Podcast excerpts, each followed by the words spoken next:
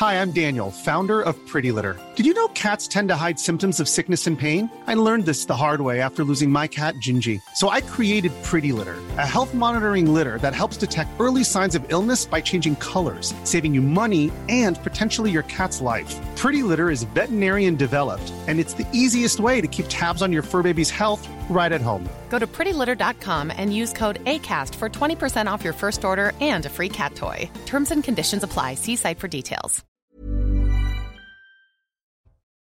Il est midi, bonjour, soyez bienvenus. Je suis très heureux de vous retrouver pour ce rendez-vous que vous connaissez par cœur. 12h, 14h, c'est Mid News Weekend. Deux heures d'information non-stop avec des témoignages, bien sûr, des reportages, bien sûr, des débats Bien sûr, présentation de l'équipe de grands témoins qui m'entoure dans quelques instants, mais tout de suite, le sommaire de notre partie 1.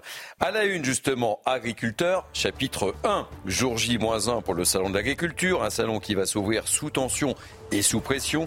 Des agriculteurs manifestent déjà à Paris, ils attendent autre chose que des paroles, ils veulent des actes, oui, des actes. On sera à leur côté avec Maxime Leguet et Jules Bedeau. Agriculteurs, Chapitre 2, avec un premier couac, Emmanuel Macron voulait organiser demain un grand débat autour de l'agriculture. Dans un premier temps, les soulèvements de la terre avaient été conviés. Ça, c'était hier soir. Et puis ce matin, hop, hop, hop, rétropédalage. Ils ne sont plus conviés, comprennent qui pourra. Florent Tardif tentera de nous l'expliquer, ou enfin d'expliquer l'inexplicable. Gros challenge pour lui dans cette émission. En attendant, la FNSA annonce ce matin qu'elle ne participera pas à ce grand débat. On parlera de l'imam Majoubi, direction la Tunisie pour lui. Il avait tenu des prêches anti-français au début du mois. Il a été carrément expulsé.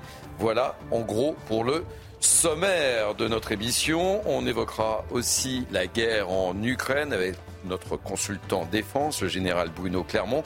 Demain, oui, demain, cela fera deux ans, jour pour jour, qu'elle a débuté. Allez, tout de suite, on fait un tour de l'info complet avec Somaya Labidi, que je salue en ce vendredi. Bonjour Thierry, bonjour à tous. C'est l'un de vos thèmes de débat. Les tracteurs de retour à Paris. Une opération escargot est en cours sur le périphérique de la capitale. À la veille du Salon de l'agriculture, les, les acteurs de la filière comptent maintenir la pression, mais sans recourir à la violence. La limite à, pas dépasser, moi j'ai toujours dit, c'est de respecter les gens, c'est-à-dire de ne pas en venir aux mains, aux bras, aussi bien du côté des agriculteurs que des forces de l'ordre. Mm. Et je pense que demain, demain, avec certains discours, aussi bien du gouvernant ou des gouvernants que des syndicalistes, je pense que ça va être très très compliqué. Et puis à chaque salon, son égérie. Cette année, c'est Oreillette qui va briller au salon de l'agriculture. Une vache normande qui fait la fierté de François Foucault, éleveur de 60 ans, euh, spécialisé dans cette race. Retour sur la préparation de la star avant son défilé avec Thibaut Marcheteau.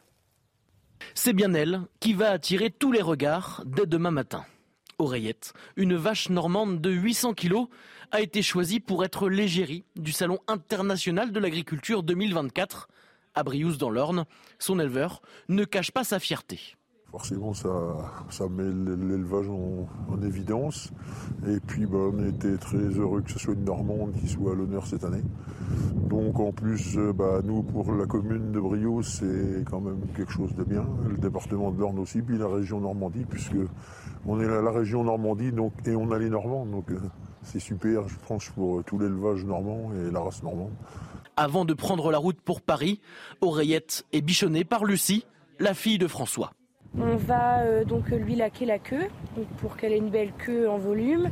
Euh, on va lui mettre euh, un petit peu de crème sur les mamelles voilà, pour que ça, ressorte. Et puis bah, après on lui enfile un beau licol en cuir de présentation. Pour admirer ou photographier cette belle vache normande, rendez-vous à la porte de Versailles pour le Salon international de l'agriculture qui ouvre ses portes dès demain matin. Euh, dans le reste de l'actualité, bientôt l'heure du verdict au procès des attentats de Trèbes et Carcassonne, jusqu'à 11 ans de prison requis à l'encontre de sept proches de Radouane Lagdim, euh, terroriste qui a tué quatre personnes en 2018 avant d'être abattu par le GIGN. Euh, précision depuis la Cour d'assises spéciale de Paris de Célia Barotte. Les sept accusés et proches de Radouane Lagdim ont eu le droit à la parole une dernière fois ce matin. Seuls deux d'entre eux ont gardé le silence. Les autres, en majorité, ont une pensée pour les victimes. Ils espèrent qu'avec ce procès, elles auront les réponses à leurs questions. Pour Sofiane B, appelé aussi l'influenceur du terroriste, ce procès a été une leçon de vie. Samir M dit avoir confiance en la justice. Et enfin, Marine P, la petite amie euh, de Radouane Lagdim, elle a déclaré qu'elle avait euh, complètement conscience qu'à l'époque, elle était euh, radicalisée, mais qu'elle n'est plus la même aujourd'hui. La jeune fille contre qui une peine de 11 ans de prison ferme a été euh, requise demande à ce que la justice lui donne la chance de pouvoir continuer à reconstruire sa vie. Les débats sont donc terminés. La décision est attendue ce soir. L'actualité internationale rythmée par les condoléances de l'Amérique, la veuve et la fille de Navalny reçues par Joe Biden. Le président des États-Unis a exprimé son soutien total à la famille du principal opposant russe et a annoncé dans la foulée une nouvelle série de sanctions à l'encontre du Kremlin. Euh, le Kremlin, justement, pointé du doigt par la famille, notamment par la mère d'Alexei Navalny, qui dénonce euh, des pressions depuis l'annonce du décès de son fils. Selon la loi, il aurait dû me remettre le corps d'Alexei immédiatement, mais ils ne l'ont pas fait. Au lieu de cela, ils me font chanter. Ils posent des conditions où, quand et comment Alexei doit être enterré. C'est illégal. Ils reçoivent des ordres soit du Kremlin, soit du bureau central du comité d'enquête. Ils veulent que cela se fasse en secret, sans cérémonie d'adieu. Ils veulent m'amener aux confins d'un cimetière, près d'une tombe fraîche, et me dire ⁇ Ici repose ton fils ⁇ Je ne suis pas d'accord avec cela. Et puis la grande messe du cinéma français, c'est ce soir et c'est sur Canal+, évidemment. Et pour la première fois dans l'histoire des Césars, trois femmes sont en lice pour le César de la meilleure réalisation. Voilà pour l'essentiel de l'actualité à midi Thierry. On vous retrouve dans 15 minutes, c'est bien ça, ma chère Sophia. Allez, Midi News, c'est parti jusqu'à 14h. Je vous présente l'équipe de grands témoins qui m'entourent, des fidèles, même Fadel, essayiste. Soyez la bienvenue. Merci, bonjour Thierry. Ravi de vous accueillir. Thierry Desforges, membre du bureau FDSEA Île-de-France. Il me semble qu'on va beaucoup parler d'agriculture avec vous. Ouais, pas mal. pas mal. Florian Tardif, qui est notre journaliste spécialiste politique, à qui j'ai fixé un vrai challenge, nous expliquer l'inexplicable.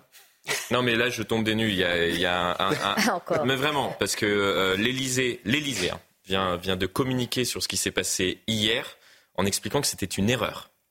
Euh, je, je, tombe des nues euh, tout simplement parce que euh, je vais vous lire exactement la justification de l'Élysée. En complément des contacts qui ont été pris avec des collectifs ayant par le passé perturbé le salon pour leur proposer pour cette édition une expression constructive dans le cadre de cet échange, je lis le tweet mm-hmm. qui vient d'être euh, diffusé sur le réseau social X, les soulèvements de la Terre n'ont été ni conviés ni contactés.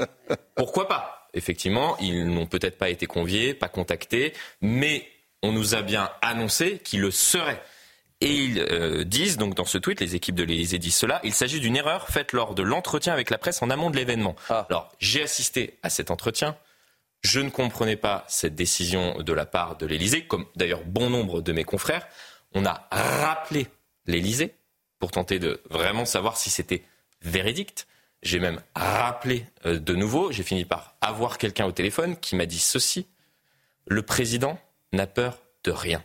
Ouais, bah, eh ben, le président n'a peur de rien. On en reparlera. Je, je suis désolé, mais c'était assumé. Et c'est une information qui vient juste de tomber. Hein. C'était assumé.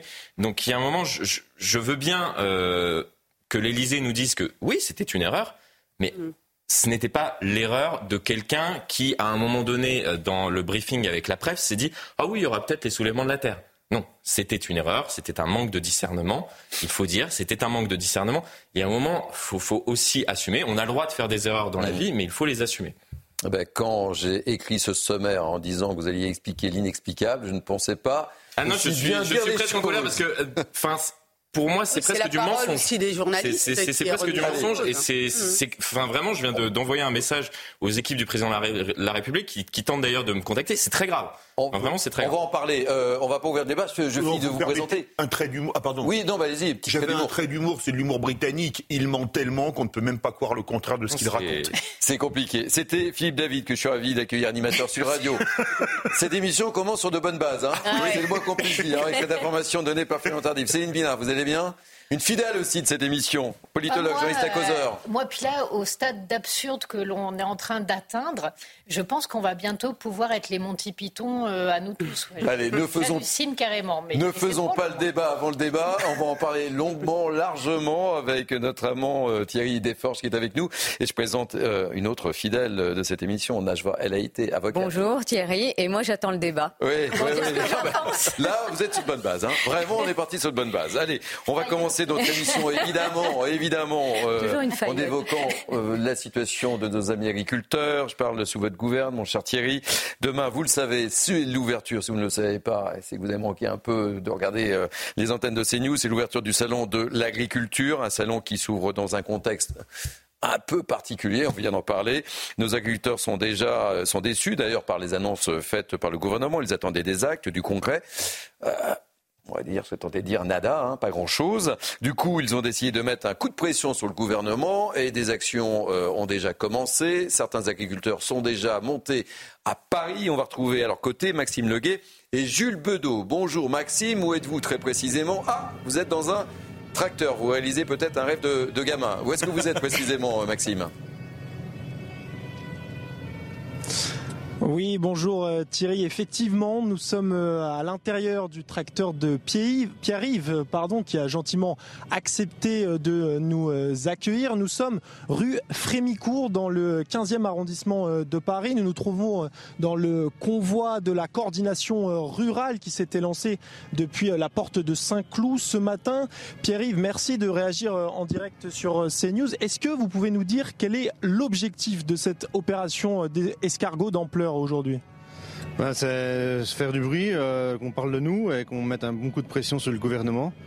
Euh, on a eu des mesurettes euh, qui n'ont pas fait avancer grand-chose. On n'a toujours rien pour nos revenus. c'est toujours le problème des revenus, de la concurrence déloyale qu'on a et qu'on n'a pas de prix de vente. C'est pas des aides qu'on veut, c'est des vrais prix de vente. Oui, vous me disiez que le gouvernement avait fait quelques annonces. Il pensait avoir calmé les troupes, mais ce n'est pas du tout le cas. Non, peut-être pour les gens, ça paraît des grosses annonces, mais c'est tout mesurettes. C'est pas des enveloppes qu'on veut, c'est des vrais prix de vente qui rémunèrent notre métier. C'est pas vivre d'aide ou d'enveloppe de l'État. Justement, le, chef de l'État est attendu demain pour l'ouverture euh, du euh, salon de l'agriculture qui va se faire dans un climat euh, tout à fait particulier. Comment vous allez recevoir le président de la République? Quel message vous aimeriez lui dire? Bah, qui nous écoutent pour une fois et voilà qu'ils prennent conscience du problème et que s'il veut encore une agriculture en France euh, demain, ben, c'est maintenant qu'il faut réagir. Qu'est-ce que euh, ça vous fait quand vous traversez là dans euh, les rues de Paris en voyant ces riverains, ces Parisiens qui vous applaudissent, qui vous, qui ont des mots d'encouragement pour vous? Vous nous racontez tout à l'heure qu'une dame est venue vous apporter des croissants. Expliquez-nous ce que ça vous fait quand vous voyez ça. Ah ben ça réconforte, ça remonte le moral et ça nous encourage à continuer. Euh, on doit apporter, je pense, un bon message et la population nous soutient, donc ça, ça nous encourage à continuer. Et je pense que c'est voilà, c'est agréable à sentir, ça, ça remonte le moral. Voilà Thierry, donc euh, ici la mobilisation euh, se continue. Nous continuons à prendre la route, nous roulons euh, au pas dans ces rues parisiennes, direction Place Vauban, à proximité des Invalides, puisque l'objectif de la coordination rurale aujourd'hui est d'occuper les lieux toute la journée. Merci beaucoup mon cher Maxime, on vous retrouve dans la deuxième partie de Mini News Weekend évidemment avec Jules Le Pedo. On va retrouver maintenant l'un des visages du mouvement de colère de ces agriculteurs qu'on a beaucoup reçu sur nos plateau qui a beaucoup témoigné, c'est Karine Duc, coprésidente de la coordination rurale du Lot-et-Garonne. Bonjour Karine, soyez la bienvenue, je suis ravi de vous accueillir dans Mini News Weekend. Euh, quel est votre état d'esprit, avant de revenir sur cette table ronde, quel est votre état d'esprit aujourd'hui à la veille de l'ouverture de ce salon d'agriculture? Nous sommes euh, extrêmement remontés, extrêmement en colère des derniers événements, de l'amateurisme euh, d'Emmanuel Macron, de l'amateurisme euh, de la gestion de cette crise. Euh, nous pensions être d'avoir fait des avancées qui nécessitaient des éclaircissements et, et, des mesures complémentaires. J'ai l'impression qu'il y a un rétropédalage total, qu'on ne peut absolument pas faire confiance à ce gouvernement et à la gestion de, la crise qu'il en fait. nous sommes plus que déterminés à, à en découdre. Le salon de l'agriculture euh, sera le salon, malheureusement, où les règlements de compte seront euh, virulents. Ça veut dire quoi, euh, règlement de compte virulent, Karine Duc? Vos paroles sont fortes, on peut comprendre évidemment votre, votre désarroi, votre colère et, je ne sais encore. Ça veut dire quoi très concrètement? Ça veut dire que si, si le débat se, maintient, déjà le débat en lui-même n'était pas, n'était pas quelque chose de, suffisant. il était nécessaire que le président de la République aille se confronte à, aux agriculteurs, à la base de des agriculteurs, hein, euh, qu'ils prennent le ton et qu'ils échangent avec tout le monde. Ils devaient assumer euh, euh, ses actes et ses positions et, aller visiter tout le monde tel qu'il est de coutume. Et là, le, débat va, éliminer un bon nombre d'interlocuteurs. là, tel qu'il est positionné aujourd'hui, mais ben, on va être dans un débat stérile où il n'en sortira aucune position euh, euh, et aucune, aucune avancée, euh, ce sur quoi on avait quand même encore des attentes. en ça, c'est extrêmement décevant. Et en ça, le, le, salon, en tout cas, le salon sera respecté. Le, le débat ne sera pas respectable.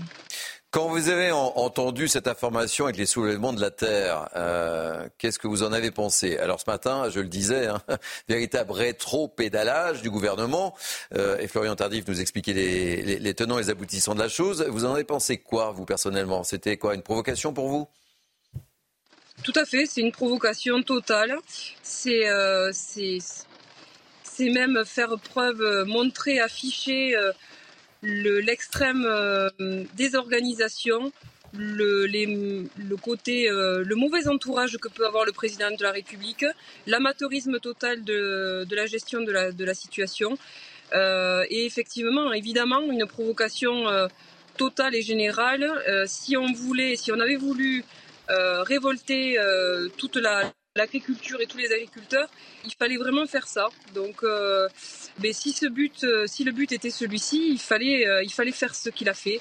Si le but était de résoudre la crise et de prendre ses responsabilités et de trouver collectivement une issue à, cette crise agricole, il fallait faire tout autre chose. Donc, tout dépend des objectifs qui s'étaient affichés. Vous serez présente, et ça sera ma dernière question, vous serez présente à ce, à ce salon de, de l'agriculture, Karine, ou pas? Oui, bien sûr. Merci en tous les cas d'avoir euh, accepté de, témoigner. On sent bien votre, votre révolte et votre colère. On poursuit le débat dans quelques instants, mais euh, nous sommes légèrement en retard. Elle, elle est toujours à l'heure. C'est Soumaya Labidi pour faire un tour de l'information. Un déplacement et quatre thématiques au menu. Gabriel Attal est en Charente-Maritime pour parler commerce, conchiculture, logement et séisme. Le Premier ministre terminera sa journée par une rencontre avec les sinistrés du tremblement de terre du 16 juin dernier. La Dame, de Fer, la Dame de Fer fermée au public depuis lundi, les salariés de la Tour Eiffel ont entamé une grève reconductible à l'appel de plusieurs syndicats pour dénoncer la mauvaise gestion financière du monument par la ville de Paris.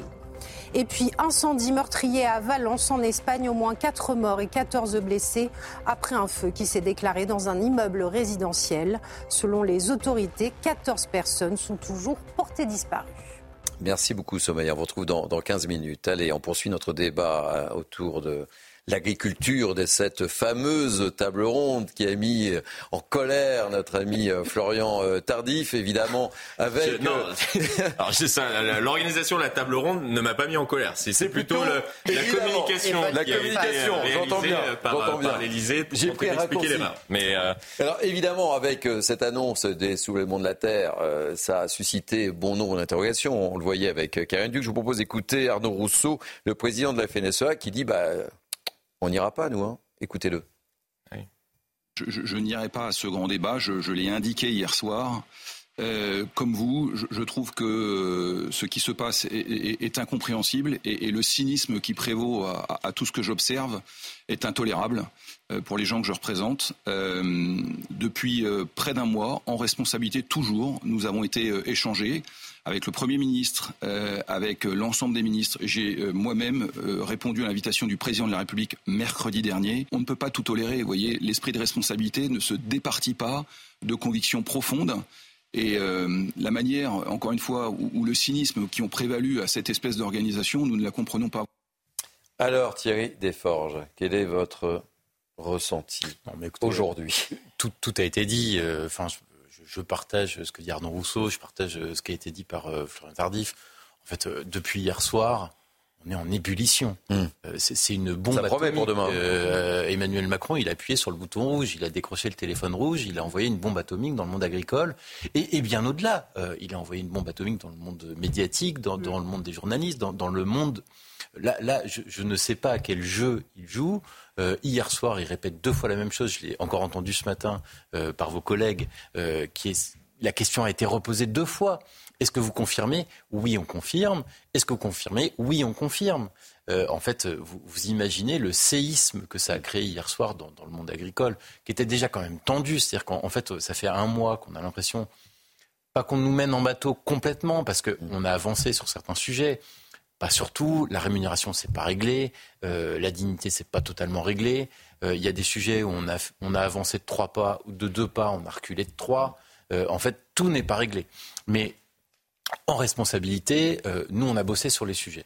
Depuis un mois, on a bossé, on a travaillé avec les préfectures, on a proposé des choses. Euh, tout n'est pas parfait, mais en tout cas, on a essayé de travailler sur des sujets. Il y a beaucoup de choses qui sont remontées au niveau du national, parce que euh, dans les préfectures et au niveau départemental, bah, les préfets font de, leur mieux, mais ils n'ont pas toutes les armes dans les mains. Donc en fait, il y a beaucoup de choses qui sont dans les mains des ministères, du gouvernement, qui doivent passer par la case législative. et ça, ça demande du temps. On en est conscient on ne jette pas la pierre. Mhm. Euh, mais par contre, ce qui est sûr, ce qu'on n'aime pas, c'est ce jeu d'être roulé dans la farine. D'être roulé dans la farine, cette communication qui va un coup dans un sens, un coup dans l'autre, qui devient intolérable pour les agriculteurs. Et dans ces Ça promet pour demain hein, l'accueil. Dans ces conditions, euh, l'ouverture du salon ne peut hein. pas se passer comme elle devrait se passer en temps normal. Petit tour de table très rapide. Euh, je, ne sais pas qu'il y ait une idée aussi stupide, mais je me dis que vu son sens politique par rapport à lui, Nabila, c'est Marie Curie. Très Ça, c'est fait. Céline. La pauvre Nabila. Ma pauvre Marie-Curie aussi.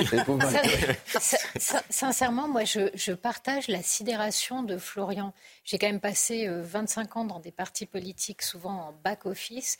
Là, je suis au stade où je me dis, mais c'est pas possible. Je comment on peut imaginer ça quoi bah, À la limite, je sais pas ce qu'il fume, mais. Euh... oh là là, attention. On, ne sait pas si c'est de la bonne, mais en tout cas, c'est de la forte. Mais, sûr. Mais distribuez-la, parce que visiblement, elle fait un effet bœuf.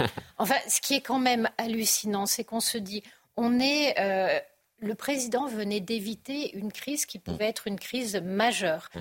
Euh, il y a le feu en Europe partout sur les questions agricoles. Il avait calmé le jeu, il avait réussi à le faire avec les contacts qu'il avait avec la FNSEA. Aujourd'hui, il a un petit peu déçu tout le monde. Il, ajoute un cette, petit peu beaucoup là visiblement. Cette provocation avec les soulèvements de la terre, disons-le clairement, c'est pas un affrontement écolo-agriculteur. Hmm. Les soulèvements de la terre ont détruit des exploitations. Hmm. Ils sont allés détruire l'outil de travail des agriculteurs. Comment est-ce que, alors qu'on ne répond pas aux demandes des agriculteurs, comment est-ce qu'alors qu'on est président, un président demande de l'action politique, pas d'organiser des débats? La télé organise des débats, c'est super. Le président, lui, doit agir. Et aujourd'hui, il n'a toujours pas répondu sur une question fondamentale qui est comment est-ce que vous pouvez tirer dans le dos des agriculteurs euh, à Bruxelles pour ensuite venir pleurer sur leurs difficultés à Paris. Le jour où, à Bruxelles, vous ferez la même chose à Paris, le jour où vous organisez vraiment euh, une défense euh, de l'agriculture au niveau européen avec d'autres États, avec d'autres nations, ce jour-là, revenez et revenez nous parler. Pour l'instant, vous nous vendez du vent et à la fin, ce qu'on obtient, ce sont des échecs sur échecs et des émeutes. ça va être une tempête. Hein. Ça va être une tempête. Euh, Philippe, rapidement, avant de N'oublions pas très court qu'à Sainte-Soline, il y a quand même eu 47 gendarmes qui ont été mmh. blessés. Donc c'est le double effet catastrophique vis-à-vis des agriculteurs et des forces de l'ordre. Allez, on marque une pause et je vous pose évidemment la question juste après. On poursuit le débat. Parce qu'évidemment, mmh. c'est ce qu'on appelle un véritable couac Oh, mais c'est le couac dans le couac. le couac dans le, couac, on ne sait plus quoi dire, quoi, en fait. Hein. Oui, c'est le couac du couac. allez, on poursuit le couac du couac euh, juste après. Euh, on marque une pause. À tout de suite. Il est 12h30, merci de nous accueillir. C'est Billy News Weekend jusqu'à 14h. On fait un tour de l'info avec euh, Somaya Lavidi. On poursuit le débat avec nos grands témoins dans quelques instants. Les tracteurs de retour à Paris, une opération escargot est en cours sur le périphérique de la capitale. À la veille du Salon de l'agriculture, les acteurs de la filière maintiennent la pression. Invité puis persona non grata, finalement le collectif Soulèvement de la Terre n'assistera pas au débat d'Emmanuel Macron au Salon de l'Agriculture.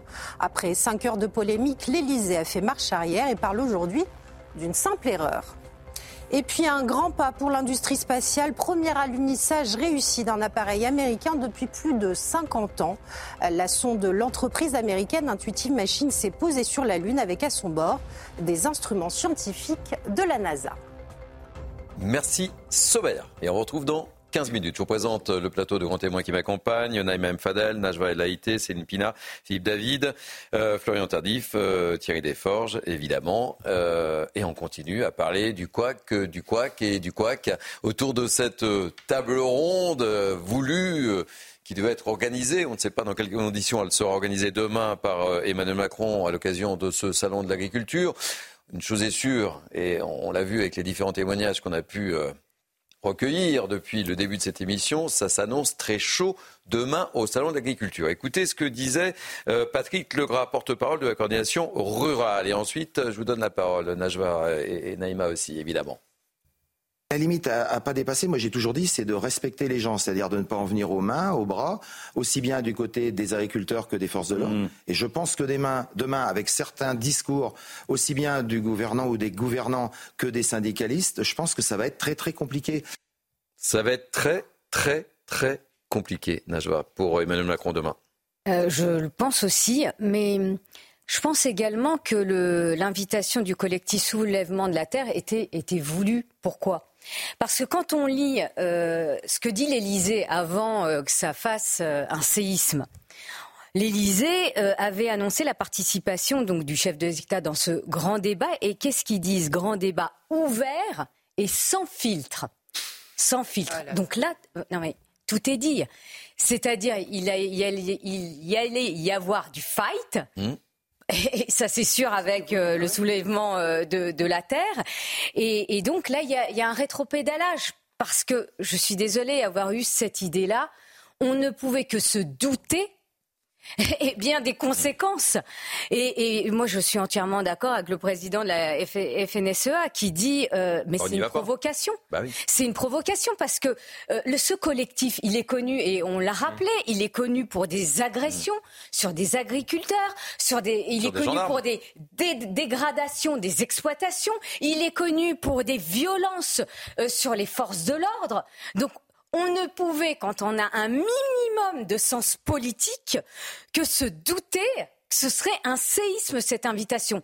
Et là, et je continue et j'en termine par là, et là où cette invitation est incohérente, c'est qu'on a un ministre de l'Intérieur, il y a quelques mois, qui souhaitait bah la, dissolution, de ce collectif. Et, ça s'appelle le en même temps. Et, oui, et ils étaient qualifiés d'éco terroristes. Mmh. Exactement.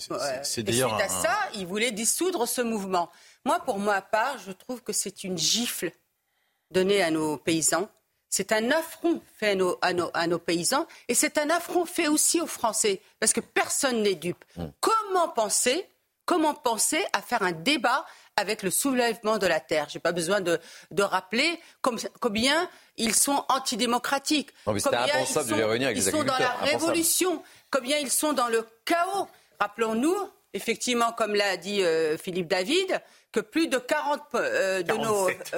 nos 47 euh, de nos forces de l'ordre ont été agressées. Rappelons-nous toutes ces images à Sainte-Soline. Mmh. Comment est-ce possible? Et c'est là où le bas blesse. Et c'est là où on se dit que c'est du foutage de gueule, excusez-moi l'expression, mmh. et qu'on peut comprendre la colère de nos agriculteurs. C'est inadmissible de balader autant ces personnes qui sont aujourd'hui dans le désespoir, dans l'agonie. Il y a des familles derrière les pays, de nos paysans. Et il y a derrière nos paysans les Français. Qu'est-ce qu'il va faire demain, euh, Emmanuel Macron? Parce que là, ça fait pchit cette table ronde. Avec qui il va la faire? Si déjà il n'y a pas la FNSEA Oui, c'est la question qu'on se pose. Euh, après, euh, espérons que ce, débat se, passe bien. Ouais. non, mais il y aura pas. J'en doute un petit peu. Mais, ils sont très optimistes. Il ne faut pas qu'il y ait de débat. Mais est-ce que vous pensez mais le débat, il est lieu, ils veulent des actes, les agriculteurs. Non, mais est-ce qu'éventuellement, Emmanuel Macron n'aurait pas pu faire ça justement pour que ça se passe mal Alors, donc, moi, opposant dos à dos, euh, regardez, les soulèvements de la terre sont hum. des fous furieux. Mais les agriculteurs ne valent pas mieux. Et moi, je suis au-dessus de tout ça. Regardez, dans ma grande sagesse, j'ai voulu, je pense que voulu les réunir et regarder je pense que l'idée, effectivement, je pense que l'idée était peut-être de faire cela, c'est-à-dire de faire comprendre, euh, puisque l'idée de base, euh, tout de même, et c'est d'ailleurs ce qui est expliqué euh, dans, dans, dans, ce tweet de, de l'Élysée, euh, c'était d'inviter des gens euh, qui ont également perturbé le salon, tout simplement pour euh, protester, pour qu'il y ait des avancées, notamment dans, dans le secteur de, de l'écologie. Il y a différentes organisations d'ailleurs qui sont toujours invitées pas les soulèvements de la terre. donc, je comprends bien, mais il y a peut-être une idée. et toi, tu m'invites à dîner. Non, il y a un peu ça. je pense que l'idée, c'était peut-être de dire aux agriculteurs regardez, on, on impose des normes, on, on, même on transpose de manière beaucoup plus euh, compliqué parfois et de, manière beaucoup plus dure les normes environnementales décidées au niveau européen euh, en France. Mais on le fait pourquoi? Euh, Parce qu'il y a ces différentes organisations qui nous poussent à le faire. Mhm. Donc je pense que l'idée de base, c'était peut-être celle-là.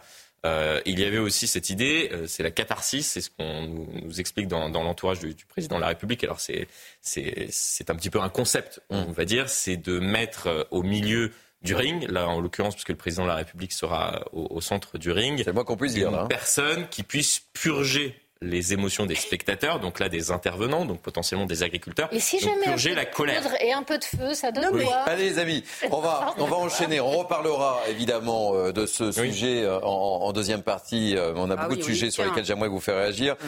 Vous restez évidemment avec nous, mon cher, mon cher Thierry. On va parler de, de l'imam Majoubi. il a finalement été expulsé vers la Tunisie et ce, moins de 12 heures après son interpellation à Bagnols-sur-Cèze. C'est ce que se félicite Gérald Darmanin. On voit tout ça avec Mathieu Devez et on ouvre le débat avec vous, mes chers grands témoins. Il est aux alentours de midi ce jeudi quand Majoub Majoubi est interpellé chez lui, à Bagnols-sur-Cèze. Les policiers lui ont notifié un arrêté d'expulsion émanant du ministère de l'Intérieur. Et ce jeudi soir, Gérald Darmanin se félicite de l'expulsion de l'imam tunisien. L'imam radical Majoub Majoubi vient d'être expulsé du territoire national moins de 12 heures après son interpellation. C'est la démonstration que la loi immigration, sans laquelle une telle expulsion aussi rapide n'aurait pas été possible, rend la France plus forte. Nous ne laisserons rien passer. Dans une vidéo relayée sur les réseaux sociaux, l'imam avait notamment qualifié le drapeau tricolore de drapeau satanique, qui n'a aucune valeur auprès d'Allah. Lundi, le parquet de Nîmes avait ouvert une enquête préliminaire pour apologie du terrorisme. Son avocat a décrit ce jeudi un homme abasourdi et bouleversé. Il a également annoncé qu'il souhaitait contester l'expulsion de l'imam. Alors, euh, Florent, attendez, je me tourne vers vous. Gérald Darmanin dit que ça a été possible grâce à la loi immigration. Oui, euh, non, mais, mais c'était une vraie, euh, une vraie épreuve, entre guillemets, pour, pour le ministre de, de l'Intérieur, euh, tout simplement parce que, entre guillemets, il a, il a fait campagne sur cela pour pousser les députés à voter, puisque au Sénat c'était fait, les députés à voter sa, sa loi immigration et, et, intégration, en expliquant que ça allait donner, lui donner et donner aux forces de l'ordre beaucoup plus d'outils pour pouvoir faciliter justement ces expulsions. nous étions assez sceptique en début de semaine, euh, compte tenu de ce qui s'était passé euh, pour euh, l'imam Iqiyoussen. C'était avant la loi immigration, où ça avait été presque rocambolesque. Il y a eu cet arrêté du, du, tribunal administratif qui avait suspendu cette décision, finalement décision qui avait été cassée par le Conseil d'État. Et in fine, c'était la Belgique qui avait expulsé l'imam Iqiyoussen vers le Maroc.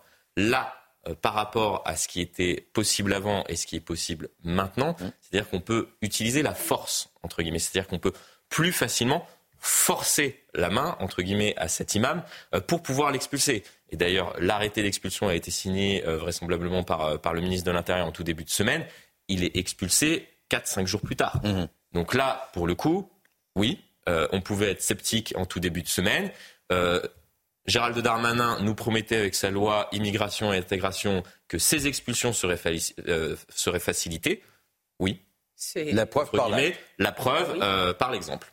Ou par l'exemple. Mais euh, c'est ce qui manque chez nos amis agriculteurs. Non mais, pour le coup, la preuve par l'exemple. Et là, voilà à tous les détracteurs entre guillemets de, de, cette loi et quand on voit que ça a été extrêement complexe ah à faire passer à l'Assemblée euh, nationale, excusez-moi de, de, le dire, mais pour le coup, euh, c'est euh, c'est un succès pour Gérald Darmanin. Il avait raison sur sur ce point-là. Petit tour de table, Naïma et euh, oui, C'est un succès et puis donc on peut on peut le féliciter. Il faut faut le reconnaître aussi. Il a il a bossé justement par rapport à cette loi. Il y a un article qui justement pointe tout ce qui est atteinte aux intérêts fondamentaux de l'État. Donc c'est ça qui est, qui c'est ce, cet article-là apparemment qui a pu être euh, utilisé. C'est extrêmement important ce qui se passe parce que justement, je pense que les personnes qui voudront euh, faire l'apologie du terrorisme s'y prendront euh, à, deux fois, si je puis dire. Et bien, on peut se féliciter effectivement que cet imam qui prenait la haine et qui, est, qui avait aussi l'objet d'atteinte à la cohésion nationale puisse retourner dans son pays. Najwa. Bon bah moi aussi, hein, je, me, je me réjouis, mais euh, je vais refaire un peu de droit hein, quand même. Légèrement. ouais, ouais, je fais un peu de droit. Euh, bien sûr qu'on peut se réjouir, bien sûr, euh, de, de cette expulsion express hein, en 12 heures, ça s'est jamais vu. Hein. mais mais bon, mais là où j'ai mis des réserves, c'est que euh, très bien, il est expulsé en, Tunisie. Il y a eu un laissez-passer consulaire euh, qui a été euh, Pas besoin parce qu'on a pris son passeport. Ah bah alors très bien. Bon bah ça c'était ça c'est une bonne chose, mais ça ne s'arrête pas là. Vous avez un, confrère, donc un, avocat qui va, qui a déjà d'ailleurs déposé un, un référé liberté pour suspendre ou annuler cette décision d'expulsion et, toujours bien sûr avec les mêmes arguments, le fait que cet imam a une vie familiale, donc qui est, je le rappelle, un droit euh, fondamental, qu'il a 11 enfants et euh, je ne sais pas, mais je pense, qui ont la nationalité euh, française, qu'il n'a pas d'attache avec la Tunisie. Donc tous ces arguments vont être mis en avant par, par son avocat. Donc, et, si ce référé liberté n'aboutit pas, mais ça s'arrête pas là. Mhm le confrère va saisir la Cour européenne des droits de l'homme. Donc, euh, bien sûr qu'on peut se réjouir, mais l'histoire, entre guillemets, n'est pas finie. Il y a une autre procédure qui a été, euh, enfin, en tous les cas, il y a un référé liberté qui a été déposé. Il faut attendre ce que va dire le Conseil d'État sur ce référé liberté.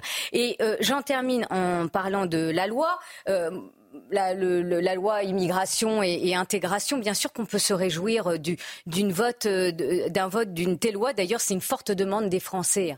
Mais euh, je rappelle qu'il y a 35 articles qui ont été censurés par le Conseil constitutionnel et pas des moindres, notamment le durcissement des conditions de regroupement familial, qui est un droit fondamental. Je ne suis pas contre le, regroupement familial, rassurez-vous. Mhm. Je défends ce, ce principe fondamental. Sauf qu'à un moment, il faut se dire qu'il peut y avoir aussi quelques exceptions. Et là, eh ben, cette loi, elle n'a pas abouti en tous les cas en ce sens, puisque ce, l'amendement qui a été déposé par les, LR en ce sens a été censuré par le Conseil constitutionnel. Et donc, j'en termine en disant que si on veut une loi forte dans ce domaine-là, il faut réviser la Constitution. Là, en tous les cas, ça a été rapide, c'est une pina. Et on peut s'en réjouir. Je suis tout à fait d'accord avec ce que vient de dire Najwa je pense qu'on ne fera pas l'économie à un moment donné d'un référendum ou d'une révision de la Constitution en attendant. Euh, on a réussi à expulser cette personne. Symboliquement, c'était extrêmement important. Il y a un discours autour de cette expulsion qui montre bien en fait quelles sont les, dire, les lignes de fracture avec l'islam politique. Donc on peut dire que malgré tout, de bons messages ont été envoyés. Ça n'arrive pas si souvent et quelque chose qui est extrêmement cruel pour le président de la République. Autrement dit, la parole de Gérard Darmanin peut être fondatrice d'actes, là où la parole du président de la République n'engendre que le chaos et le désordre.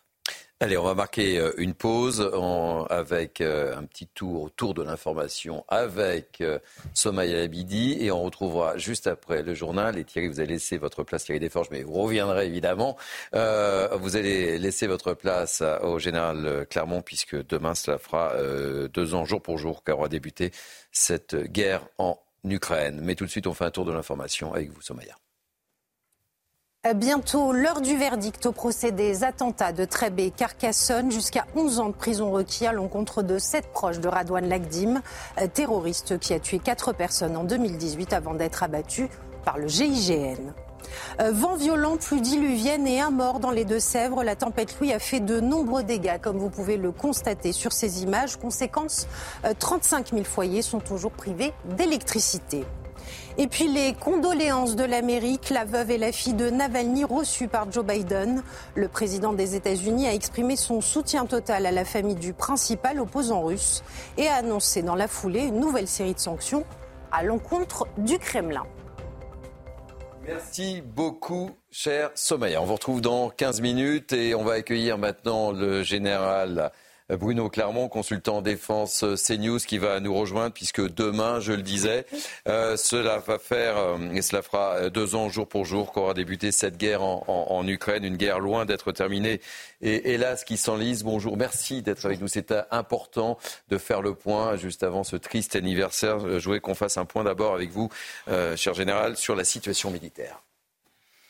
Écoutez, en réalité, cette guerre n'a pas commencé. En tout cas, demain ne sera pas le deuxième anniversaire, c'est le dixième anniversaire, puisqu'elle a commencé en 2014 et qu'il y avait déjà, avant qu'elle ne commence, un grand nombre de morts, un grand nombre de déplacés. Bon, la différence, c'est que là, on a affaire à une agression ouverte et coordonnée de Poutine. Alors, on peut dire déjà, pour commencer, qu'il n'est pas arrivé à ses fins, puisqu'il avait prévu en quelques jours, en quelques semaines, de faire tomber Kiev et d'installer un régime favorable euh, à la Russie. Ce n'est pas le cas. Euh, deux ans après, on a une ligne de front qui est sur 1200 kilomètres et qui, est, qui était très équilibré jusqu'à ce que la contre-offensive euh, ukrainienne lancée au printemps dernier n'aboutisse pas. Euh, c'est un échec. Euh, le chef d'état-major de l'armée ukrainienne a été remplacé par un, par un nouveau chef. les Russes ont pris une ville symbolique, mais quand même une ville symbolique. Poutine parade dans un Tupolev 160 pour mm. montrer qu'il est plus déterminé que jamais. donc la situation est quand même très inquiétante du côté des Ukrainiens.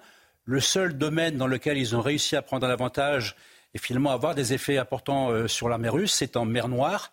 Euh, en Crimée en particulier, grâce euh, à, la livraison de, missiles performants qui lui ont permis de, frapper des objectifs militaires. Mais on, considère, enfin, on constate qu'on a une guerre totalement dissymétrique dans la mesure où, les Russes bénéficient de tout le recul, la profondeur stratégique de la Russie pour faire décoller des bombardiers stratégiques, pour installer des usines d'armement qui le sont pratiquement pas attaquer, pas sous le feu des Ukrainiens parce qu'ils n'ont pas les moyens de le faire. De l'autre côté, l'ensemble du territoire de l'Ukraine est bombardé en permanence, les villes principales, les dépôts de munitions, euh, les centres de réparation.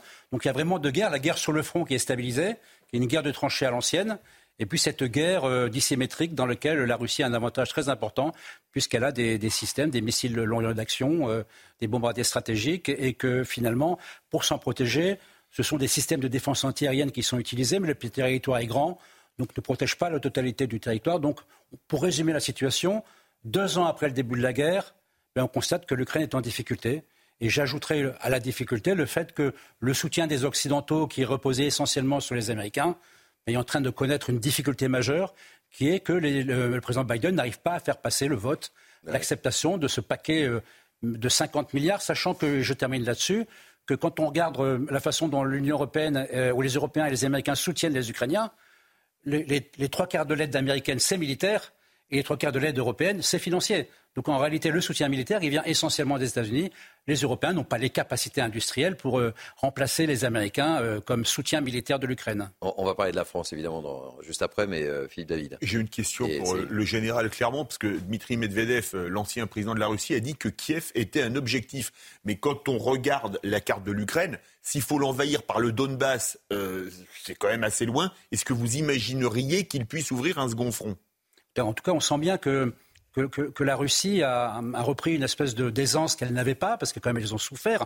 Euh, il y a eu des dizaines de milliers de morts de deux côtés, euh, des, centaines de milliers de blessés, mais euh, on, sent que les derniers succès, la, fatigue qui, commence à frapper le camp européen est en train de galvaniser le, camp, le, camp, russe. Et quand on regarde les objectifs, et ça sera mon dernier point, il y a deux objectifs possibles pour Poutine c'est soit d'aller, si vraiment ils gardent l'avantage, hein, si les Américains n'aident pas les Ukrainiens, c'est d'aller jusqu'à l'annexion totale des quatre euh, oblasts qu'il qui n'a pas totalement conquéris territorialement et qu'il considère comme étant russes, ou alors c'est pousser jusqu'à Kiev. Pousser jusqu'à Kiev, c'est un effondrement de l'armée ukrainienne qui serait possible en poussant de tous les côtés et également en poussant de la Biélorussie puisque en fait euh, l'Ukraine est entourée et encerclée par, à la fois par la Biélorussie et la Russie. Excusez-moi, si on pousse jusqu'à Kiev, après ça va pousser jusqu'au bout. Hein, ah ben c'est la, fin de la, c'est la fin de l'Ukraine. là, si, on, prend Kiev, on va aller. Alors c'est un scénario catastrophe. On ne va pas partir sur un scénario catastrophe, mais on, voit bien quand même que l'état d'esprit a bien changé. Il y a quatre mois, on était, euh, l'Ukraine va, va, va, va, réussir ses objectifs, va chasser les Russes euh, du Donbass, et quatre mois après, on se rend compte que c'est pas si simple que ça. C'est très rapidement parce que je voulais que le général nous parle de, du rôle de la France en, en quelques seconde. Euh, je, voulais vous rappeler comment Churchill, à un moment donné, quand euh, en 41 les États-Unis rentrent dans la guerre, Churchill dit nous avons gagné et à l'époque rien ne peut permettre, quand vous regardez la carte de l'Europe, Hitler a conquis absolument tout ce qui était possible de conquérir. Et, euh, et, cette phrase de Churchill, elle apparaît complètement démentielle. Et en fait, ce que veut dire Churchill, c'est à partir du moment où les États-Unis rentrent dans la guerre, c'est tout l'appareil industriel qui est mis au service de la guerre. Ça veut dire que la production, ce dont on a besoin, de munitions, de matériel, etc., va pouvoir concurrencer et bientôt déborder et écraser celle de l'Allemagne. Et c'est ce qui se passe. Or, aujourd'hui, ceux qui ont la capacité industrielle sont les Russes. En face, les Américains ne sont pas dans une économie de guerre, même s'ils aident. L'Europe n'est absolument pas prête à y entrer et n'a pas les moyens. Et imaginez un peu ce qui pourrait se passer si Trump était élu. Donc, le scénario catastrophe, effectivement, euh, le pire n'est jamais sûr, mais ce n'est pas un scénario délirant parce que dans l'effondrement euh, qui est en train de se passer, les Russes pourraient se dire, eh bien, tentons notre chance. Et malheureusement, j'allais dire, le, monde n'est pas moral, la guerre, ça n'est pas moral, et oui, les méchants peuvent gagner. Pour être totalement merci, merci euh, beaucoup. C'est une pointe totalement complète. Deux mots sur le rôle de la France euh, très rapidement. Le rôle de la France, il a globalement, il n'a pas changé depuis le début du conflit. il y a une unanimité politique, enfin une large majorité politique pour soutenir l'Ukraine. L'opinion publique également est derrière le peuple ukrainien. Euh, il y a eu un changement peut-être de, communication, c'est-à-dire que dans les premiers temps de la guerre, on est resté très discret sur les armements qu'on livrait. Euh, on disait que c'était les Ukrainiens qui devaient les annoncer. Et puis là, on s'est rendu compte qu'il y a une espèce de compétition entre les pays européens, en particulier la France, l'Allemagne et la Grande-Bretagne, pour être celui qui va être le plus présent, qui va le plus aider l'Ukraine. Donc aujourd'hui, on a signé, la France a signé un accord bilatéral de sécurité avec l'Ukraine, avec beaucoup de communication comme l'avait fait l'Allemagne, comme l'avait fait la Grande-Bretagne. Et le ministre commence à annoncer tout un tas de livraisons d'armement qui n'ont pas encore lieu, mais qui vont avoir lieu. Je donne euh, des, bombes euh, propulsées en grande quantité, des missiles de croisière supplémentaires, des canons César. On va former des pilotes ukrainiens en France non pas sur Mirage 2000, parce qu'on n'a pas de Mirage 2000 à leur donner, mais sur des avions de formation avant qu'ils n'arrivent sur la formation sur F-16. Donc on sent que là, il y a une volonté de plus afficher euh, la présence de la France. Dernier point, le président, dans sa dernière communication, a annoncé une aide de 3 milliards euh, pour l'Ukraine en 2024. Donc euh, un effort considérable, mais indispensable, non seulement de la France, mais de tous les pays de l'Union européenne, si on ne veut pas que se produise le scénario catastrophe qui a été évoqué euh, tout à l'heure. Merci beaucoup, mon général, d'avoir accepté de participer à notre émission. On va marquer une pause. C'est la mi-temps pour Mini News Weekend. On se retrouve dans quelques instants avec euh, deux sujets forts. On aura en témoignage d'un maire. Vous savez que c'est difficile d'être maire, qui a reçu euh, par courrier une balle. Il témoignera en direct dans Midi News. Et puis on reparlera évidemment de la colère des agriculteurs avec Thierry Desforges, qui est notre grand, grand, grand témoin dans ce Midi News Weekend. A tout de suite, beaucoup de choses encore. Restez avec nous. Il est 13h01 pour être très précis. Rebonjour, merci de nous accueillir. C'est Billy News Weekend jusqu'à 14h. Je vous présente l'équipe de grands témoins qui m'entoure dans quelques instants, mais tout de suite le sommaire de notre partie 2. On parlera pour commencer notre émission de nos élus. Vous verrez être maire aujourd'hui, vous le savez, il faut le vouloir. On sera avec le maire d'Artezé dans la Sarthe. Il a reçu un courrier avec une balle et des insultes. On sera en direct avec lui. Il s'appelle Sylvain Poirier et il témoigne en exclusivité pour euh, CNews. À la une encore, plus que jamais, plus que jamais, les agriculteurs déçus, ô combien déçus, ils attendaient des actes avant le salon de l'agriculture qui s'ouvre demain. Ils sont toujours évidemment dans l'attente. Certains sont déjà à Paris pour maintenir la pression sur le gouvernement. On sera à leur côté avec nos équipes, Maxime Leguet et Gilles Bedeau. On suit cette manifestation. On évoquera aussi ce nouveau couac autour du grand débat voulu demain par Emmanuel Macron après l'annonce de la présence des soulèvements de la Terre et le rétro-pédalage ce matin. Ils ne sont plus conviés. Tiens donc, en attendant conséquence de ce couac, la FNSEA ne veut plus participer à ce grand débat. Belle pagaille, on en reparlera avec nos grands témoins et évidemment avec notre spécialiste euh, politique, Florian Tardif. Enfin, euh, Manon Bry, l'eurodéputé et tête de liste aux européennes pour filles, est l'invité de Romain Desarbres ce matin. On écoutera à nouveau cette interview à la fin de notre émission. Voilà, vous savez tout, ou presque. Le reste, eh bien, on va faire le tour de l'information avec Somaya Labidi que je resalue. Euh, bonjour Thierry, bonjour à tous. C'est l'un de vos thèmes de débat, Thierry. Les tracteurs de retour à Paris. Une opération escargot est en cours sur le périphérique de la capitale. À la veille du salon de l'agriculture, les, les acteurs de la filière comptent maintenir la pression et une chose est sûre, ils peuvent compter sur le soutien des Parisiens. Ouais, je suis émue de voir les agriculteurs euh, dans les rues de Paris parce qu'on les voit jamais, on pense à eux et voilà. On est avec eux donc euh, ça fait plaisir de les voir euh, ici en fait, si près de nous. Parce qu'on sait que l'agriculture c'est un peu loin de Paris et que et pourtant on pense à eux tout le temps quand on fait, quand on fait nos courses et quand on voit ce qui se passe dans le commerce quoi. Depuis des dizaines d'années, j'ai l'impression qu'ils sont sont euh, enfoncés quoi, euh, par les règles qu'ils doivent suivre et puis euh, par les prix qui qui leur apportent pas un niveau de vie correct. Hein. Donc c'est pas juste en fait. Illustration de la détermination des agriculteurs hier à Senlis. Bon nombre d'entre eux ont investi le parking de la gare routière. reportage au cœur de la colère paysanne signé Fabrice Elsner, Michael Dos Santos et Adrien Spiteri. Des messages visibles devant leur tracteur et des coups de klaxon.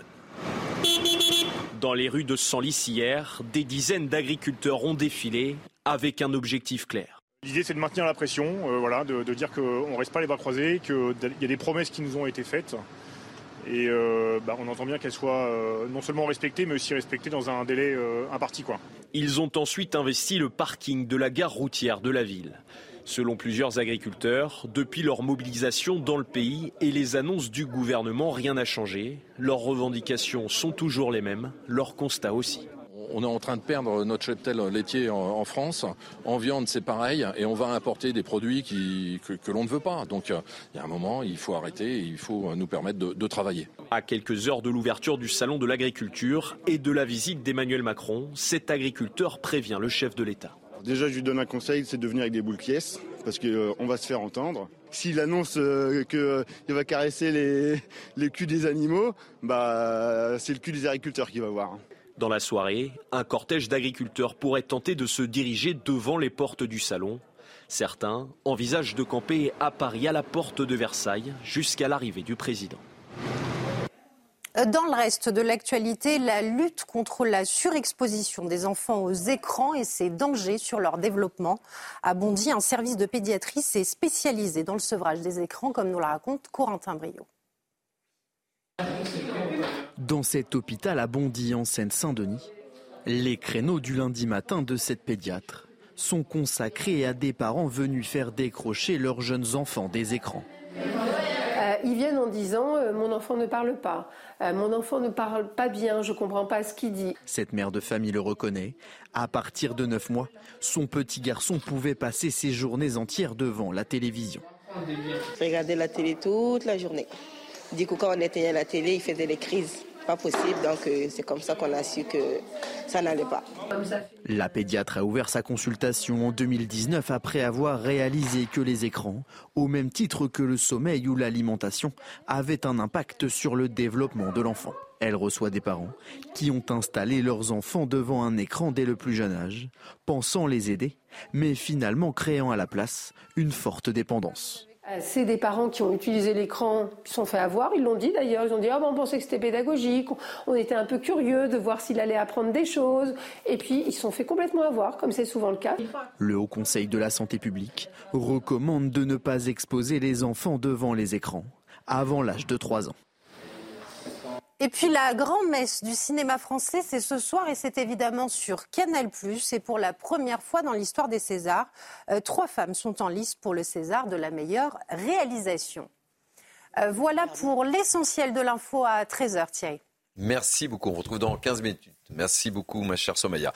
Allez, je vous présente euh, le plateau de grands témoins qui, qui m'entoure. Naïm Fadel, Najwa Laïté, Céline Pina, Philippe David Thierry Desforges, notre grand, grand, grand témoin, membre du bureau FDSEA euh, Île-de-France, et, Florian Tardif qui va nous rejoindre dans, dans, quelques instants. On va commencer notre partie 2 euh, en évoquant encore la situation de nos agriculteurs. Ils ne sont pas contents, on ne cesse de le dire, et on peut les comprendre. Avant l'ouverture du, du, salon de l'agriculture demain, ils maintiennent la pression. Certains agriculteurs sont déjà euh, montés comme on dit, à la capitale. Ils sont à Paris. On va retrouver Place Vauban, Maxime Leguet et Jules Bedeau. Quel est l'état d'esprit, euh, Maxime?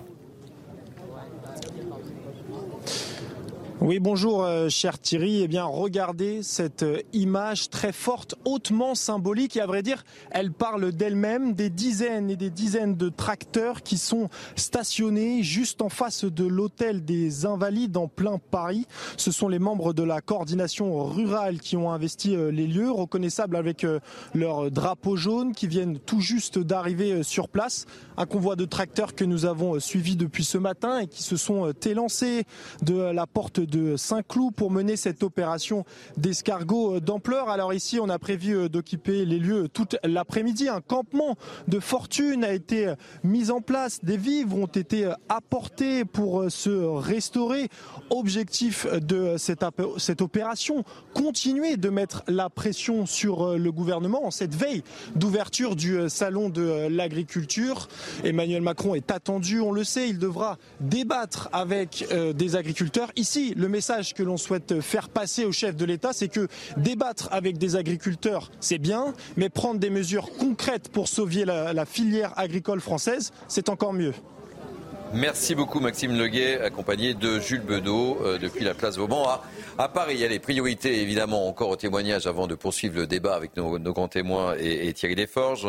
Les actions se poursuivent un peu partout en France. On va aller euh, du côté de l'A75 à Polan, retrouver une autre de nos équipes, Jean-Luc Thomas et, Nathan Témide. Bonjour euh, Jean-Luc. Que se passe-t-il très précisément? Vous avez assisté à des, à des contrôles, me semble-t-il, ce matin. Racontez-nous un peu. Oui, exactement. En fait, euh, les opérations ici ont débuté ce matin aux environs de 10h30 devant un entrepôt euh, logistique de la grande distribution. Donc, il y a eu des contrôles euh, de camions. Ensuite, il y a eu différents déchets qui ont été ben, bénés devant l'entrée de, de, cet entrepôt. Et ensuite, eh bien, l'ensemble des tracteurs, ils sont une quarantaine à peu près, sont partis pour une opération escargot depuis euh, Clermont-Lérault. Et là maintenant, ils viennent d'arriver sur cette terre de repos et euh, ils vont repartir pour une nouvelle euh, opération escargot et vont ensuite retrouver eh bien la centrale d'achat de la grande distribution. Ils ont également, j'ai oublié de vous le dire, mis du fumier devant un drive là aussi d'une grande marque bretonne qui était donc là encore à Clermont-Lérault. Et à chaque fois, ce sont euh, des agriculteurs euh, qui sont très, très mobilisés et ils ne croient pas du tout euh, qu'il y ait une solution qui puisse sortir durant le salon de l'agriculture ou même juste après.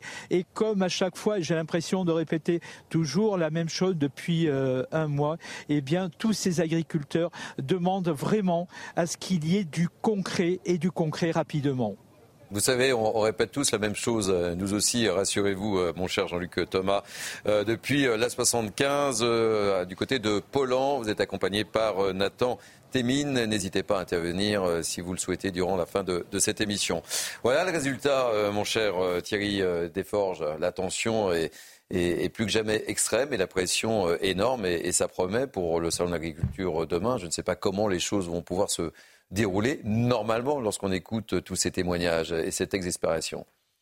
Enfin, écoutez, euh, nous, on avait donné déjà rendez-vous au Salon de l'Agriculture hein, quand on a levé les barrages, euh, rappelez-vous, hein, quand on a levé les barrages sur les autoroutes euh, autour de Paris, qu'on avait intitulé le siège de Paris, on avait dit, OK, on vous laisse bosser, on vous laisse un peu de temps pour bosser, mais rendez-vous au Salon de l'Agriculture, on veut des mesures, on veut des annonces fortes des réponses claires euh, sur les thématiques de la rémunération, des normes et, j'en passe. Euh, les réponses, on les a eues à peu près. Euh, elles ne conviennent pas, en tout cas. Elles ne sont pas assez précises. Elles ne sont pas assez engageantes pour le gouvernement. et, en tout cas pour la profession. Donc en fait, on y est, hein, au salon, on y est. on a donné rendez-vous là. la réponse, c'est d'organiser un débat et on invite les soulèvements de la terre euh, et d'autres, hein, j'en passe, parce qu'il n'y a pas eu que les soulèvements, de, la terre, Il y a Édouard Leclerc, euh, en tout cas les gens qui sont euh, stigmatisants d'une certaine opposition entre les mouvements, avec d'un côté des associations qui en général d'ailleurs représentent qu'un seul type d'agriculture, hein, toutes ces associations, hein, que ce soit Génération Future, que ce soit les soulèvements de la terre, que ce soit le, comment s'appelle d'autres associations très très marquées sur ces thématiques-là, et de l'autre côté tous les méchants, soi-disant les méchants de l'agro-industrie. Bon. Sincèrement, est-ce que vous attendiez, à condition que le, le débat se déroule normalement, mais il semble que ça soit un peu compromis, mais le débat ce que tentais de dire, il a déjà eu lieu. Il y a eu des rencontres avec les, avec les préfets sur le terrain, etc. On n'est plus au, moment du débat, on est au moment des, actes. On a, on a, bossé le sujet. Mm. On a bossé, on n'est pas resté à se croiser les bras. Euh, on a bossé à la fois dans nos fermes et on a bossé aussi le sujet. Donc je vous garantis que les journées, elles ont été denses. Euh, on, on, a essayé de proposer des solutions. Euh, je vous le disais tout à l'heure, on a bossé localement euh, en département dans les préfectures.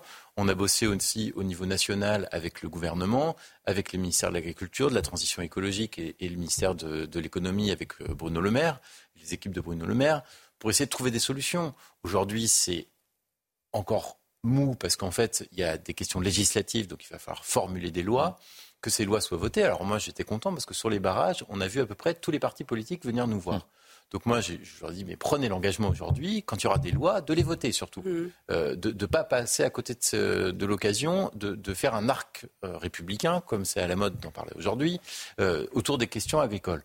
Et de mettre l'agriculture comme, comme sujet d'enjeu majeur pour la nation, ce qui va changer beaucoup de choses, parce que ça va permettre en tout cas de, de pouvoir faire passer des projets agricoles au-dessus de tout, notamment je pense au stockage de l'eau, qui est un sujet fondamental, c'est-à-dire qu'on ne passera pas les enjeux de changement climatique sans avoir la capacité de gérer l'approvisionnement en eau de nos cultures. Euh, et, si on veut que l'agriculture soit un enjeu majeur pour la souveraineté alimentaire, eh ben, il va falloir que tout ça, puisse s'organiser. Et, c'est les enjeux aujourd'hui de, nos, des revendications et les enjeux sur lesquels le gouvernement doit s'engager demain. Naïma, on n'est pas loin du, fiasco là quand même, non? Oui, bah écoutez, il, est, vraiment annoncé euh, ce fiasco. Il peut rebondir sur ce que vous avez dit, euh, Thierry. Cet enjeu majeur, il est aussi un enjeu majeur pour nous, nous, euh, les Français, parce qu'on s'est rendu compte à travers vos manifestations qu'on était réellement dans la malbouffe. Qu'en fait, quand vous voyez que 50% des poulets qui sont importés sont des poulets ukrainiens qui sont nourris euh, aux hormones, quand vous voyez que dans nos cantines, nos enfants mangent, on leur sert 70% de poulet ukrainien, mais c'est un scandale. Quand vous voyez qu'on arrache des vergers sous prétexte de cette surtransposition euh, des, normes et qu'à côté de ça, on importe, euh, bah, par exemple, des cerises ou des pommes qui, sont, qui, sont, qui subissent ces produits phytosanitaires. Quand vous voyez qu'aujourd'hui, à force de cette idée de décroissance. On est en train de, de, mettre à mal notre souveraineté alimentaire. Je voudrais juste vous rappeler, 70% des fruits sont importés, 30% de légumes, 70% des produits de la mer. On empêche nos, pêcheurs. Hein. 80% des, pêcheurs, des aussi, hein. cornichons. 50%, 85% euh, des graines de moutarde, justement pour faire la fameuse euh, moutarde. De Dijon. de Dijon, oui, voilà. moi j'étais très naïve, Thierry.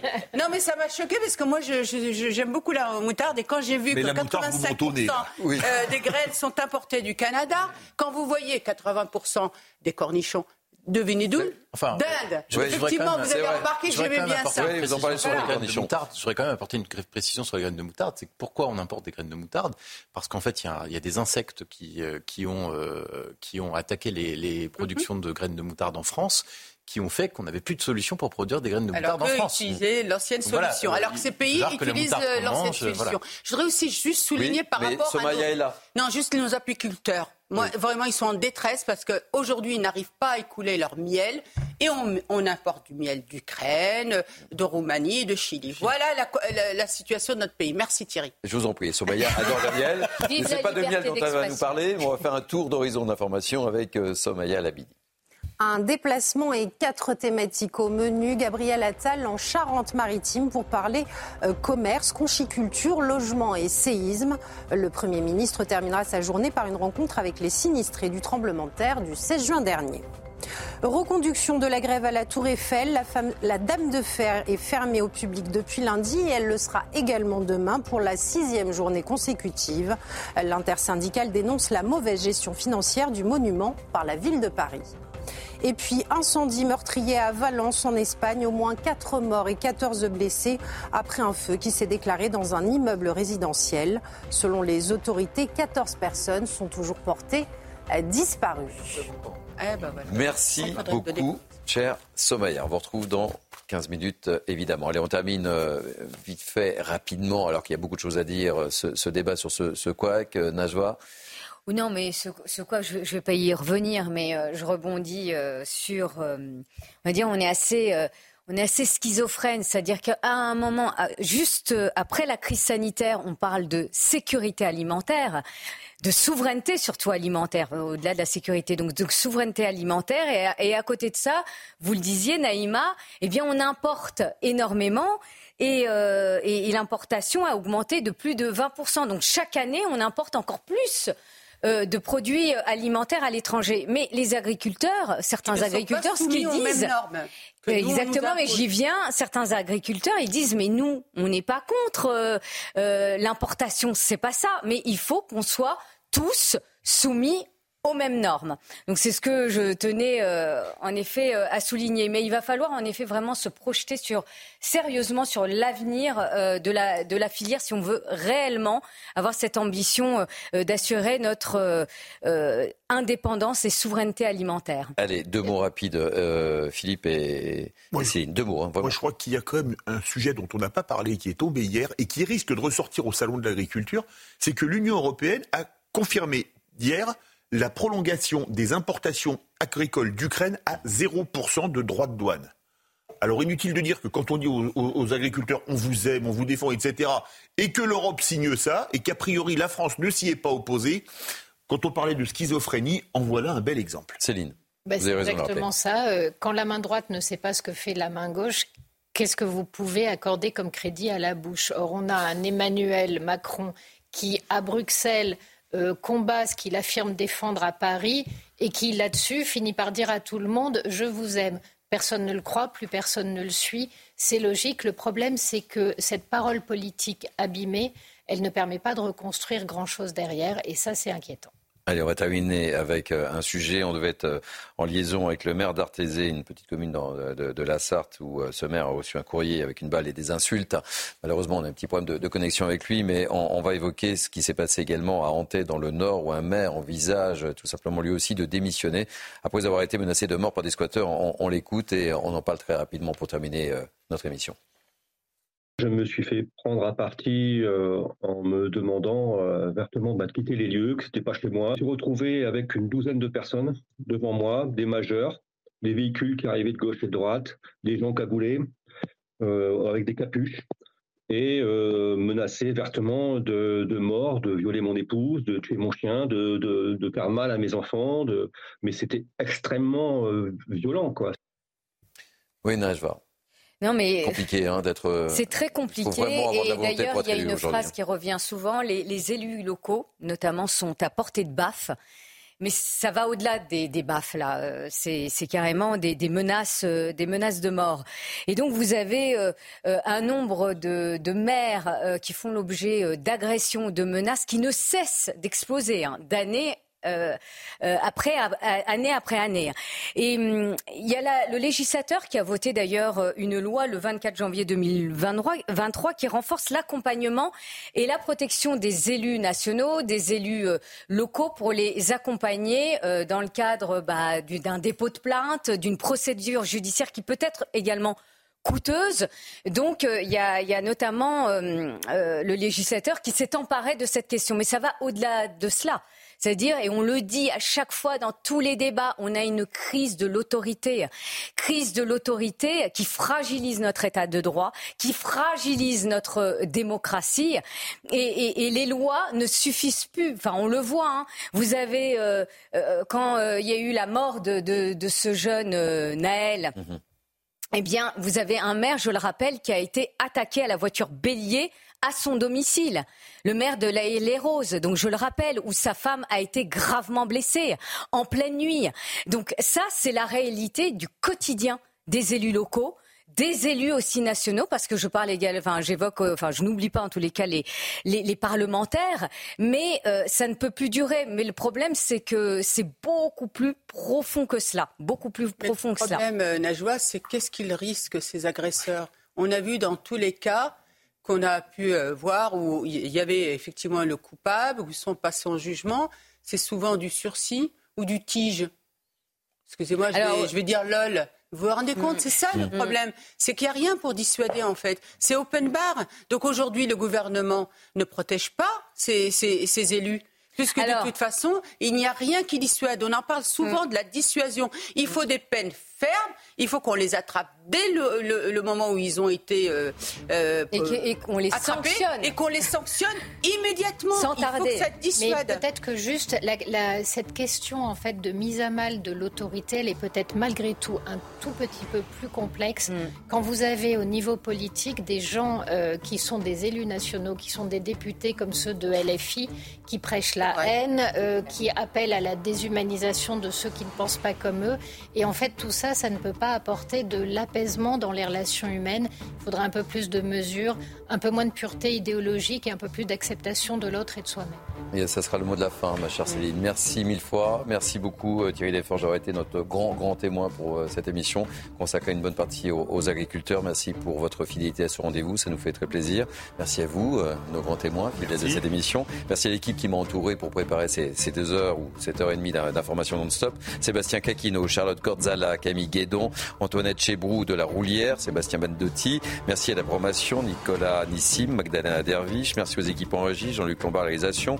Au son, euh, Yann euh, Yvonique Aubin. Vous pouvez évidemment revivre euh, cette émission sur notre site cnews.fr. Dans quelques instants, le rendez-vous politique de la matinale que je vous présente. Et je vous dis bye bye. Mais à tout de suite, surtout dans, dans quelques demain minutes. Hein. et, et, demain, à 11h. 11h, n'oubliez pas, 11h, évidemment, puisque nous serons en direct depuis le Salon de l'Agriculture. On verra comment les choses se passent avec la visite d'Emmanuel Macron.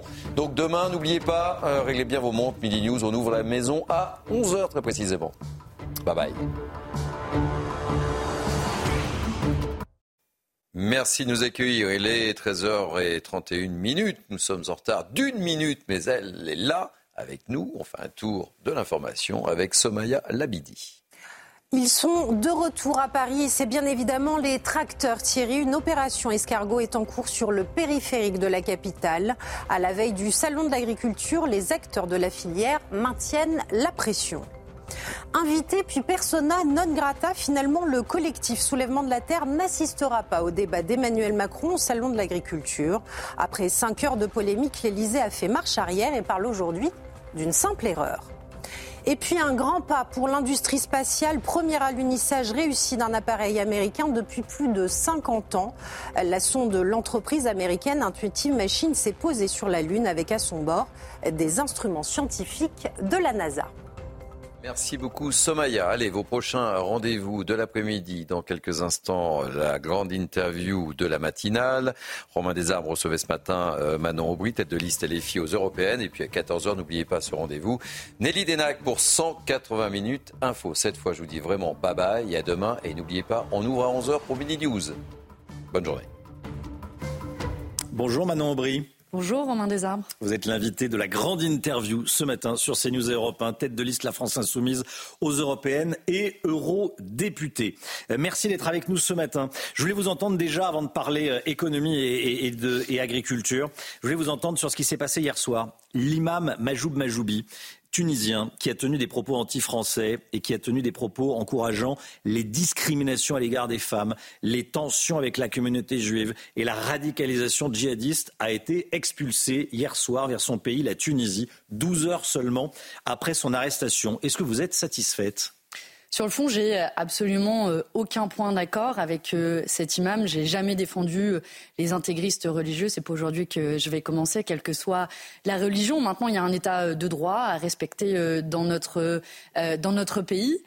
Gérard Darmanin. Il a été sans, le, le, droit vraisemblablement, a été vraisemblablement, le contradictoire n'a pas été respecté. C'est-à-dire que, comme dans toute procédure judiciaire, vous entendez la personne qui est mise en cause. C'est le cadre normal de l'état de droit et ça ne présage pas du fait que à la fin la personne soit expulsée ou non. C'est juste un cadre qui s'appelle l'état de droit. Et vous savez, Gérard Darmanin est assez euh, euh, coutumier des coups de communication où il annonce des choses et après ça ne tient pas en procédure administrative. On se souvient qu'il avait annoncé de manière tonitruante la dissolution des soulèvements de la terre et qu'ensuite ça avait été cassé en justice parce que précisément ça n'avait pas respecté les règles de l'état de droit. J'y suis personnellement très attaché. Je pense que c'est la garantie du fonctionnement. Tout le monde est attaché à l'état de droit. Euh, mais est-ce que vous n'avez pas été choqué quand vous avez entendu les, les propos tenus par cet individu? Bien sûr que j'ai été choqué. Bien sûr que j'ai été. Est-ce que vous trouvez qu'il a sa place en France? Je... Ça, ce sera à la justice d'en décider.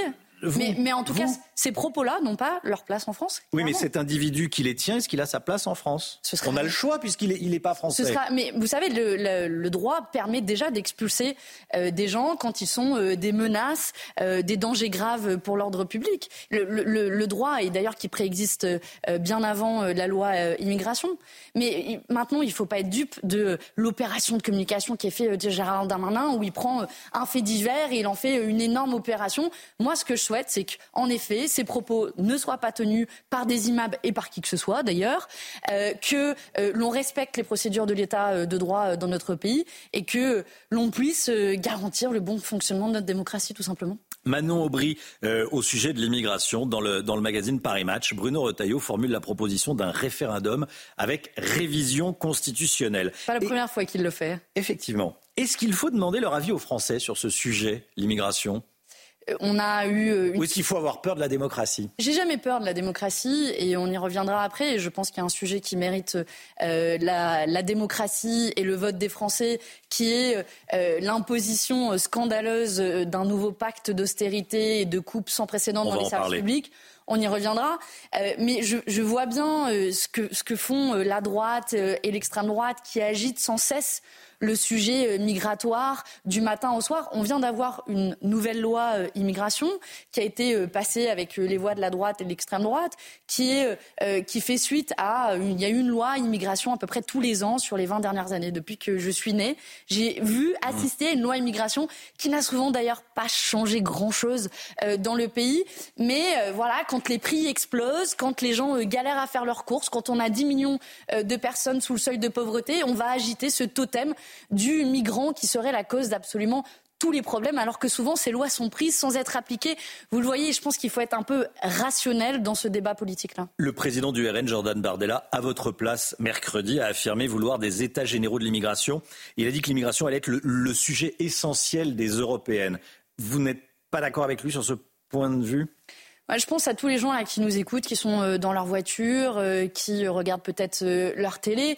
Et je pense que leur première préoccupation, c'est déjà de pouvoir faire leurs courses. Ils ont vu plus 20% d'augmentation des prix alimentaires sur un an. Vous vous rendez compte 10 millions de personnes qui sont en dessous du seuil de pauvreté, les, les queues devant les fils de distribution alimentaire qui s'allongent. C'est ça le premier enjeu aujourd'hui des Français et sur lequel moi je me bats. Vous diffusez des images du salon de l'agriculture, la colère du monde agricole qui exprime quelque chose, celui de la concurrence déloyale, celui euh, d'une rémunération qui n'est pas euh, suffisante pour les agriculteurs. Moi, c'est à ça que j'ai envie de répondre et je pense que ça reste la première préoccupation euh, des Français avec la survie de nos services publics plutôt que d'agiter toujours les mêmes totems. Alors justement, le salon de l'agriculture. Je voulais vous entendre déjà sur le débat organisé euh, par l'Elysée demain euh, à ce salon de l'agriculture. L'Elysée qui a invité dans un premier temps les soulèvements de la terre. Est-ce que les soulèvements de la terre avaient, selon vous, leur place dans ce débat? Ils ont été invités, puis euh, entre guillemets désinvités. D'abord, le fait que l'Élysée les invite, euh, après avoir tenté de les dissoudre il y a quelques mois, vous m'excuserez, mais c'est un peu cocasse quand même. Et puis, j'ai quand même une impression plus globale de grand retour du grand débat. Vous vous souvenez ce qui a été organisé après le mouvement des Gilets jaunes? Il y a eu un certain nombre, euh, d'ailleurs, euh, de demandes qui ont été faites dans le cadre de ces grands débats et puis qui a été remisé directement aux oubliettes. C'est le réflexe d'Emmanuel Macron d'organiser ce type de grand débat faute de réponses politiques concrètes aux demandes des agriculteurs, qui sont quoi? C'est un, faire face à la concurrence déloyale et mettre fin aux accords de libre-échange. Et la semaine prochaine au Parlement européen, nous allons voter pas un mais deux nouveaux accords de libre-échange et mon groupe au Parlement européen est le seul à s'y opposer. Et la deuxième revendication des agriculteurs, c'est une juste rémunération, vivre de son travail, d'avoir des prix planchers. Et ça aussi, le gouvernement le refuse et a voté contre notre proposition de loi à l'Assemblée nationale. Vous le voyez, les, les grands discours, le grand blabla, franchement, il y en a marre, ça suffit. La colère du monde agricole n'est pas éteinte. Est-ce que vous craignez qu'elle reprenne de plus belle? Tant qu'il n'y aura pas de réponse politique, bien sûr qu'elle risque de reprendre de plus belle. On l'a vu, il y a euh, des tracteurs qui sont en route vers Paris et la colère va gronder dans les allées du salon de l'agriculture tant que euh, l'on considérera, euh, et en particulier les agro-industries, considéreront les agriculteurs, les agriculteurs Mmh. comme des vaches à lait. C'est ce qui est en train de se passer. Quand vous avez, nous, quand on fait nos courses, plus 20% d'augmentation des prix, et de l'autre côté, des salaires, des rémunérations qui baissent pour les agriculteurs, et au milieu, ce qui explose, c'est la marge des agro-industries, plus 70%. Ça, c'est pas normal. Il est temps d'avoir de la contrainte. Il est temps d'avoir euh, des euh, règles qui permettent une juste rémunération. Et il est temps de mettre fin aux accords de libre-échange qui soumettent à une concurrence déloyale de partout dans le monde, mais aussi directement depuis l'Ukraine qui euh, produit à bas coût, qui produit avec des pesticides qui sont autorisés là-bas et interdits ici. Et cette concurrence déloyale, il faut y mettre un terme. Alors justement, les agriculteurs veulent vivre décemment de leur travail.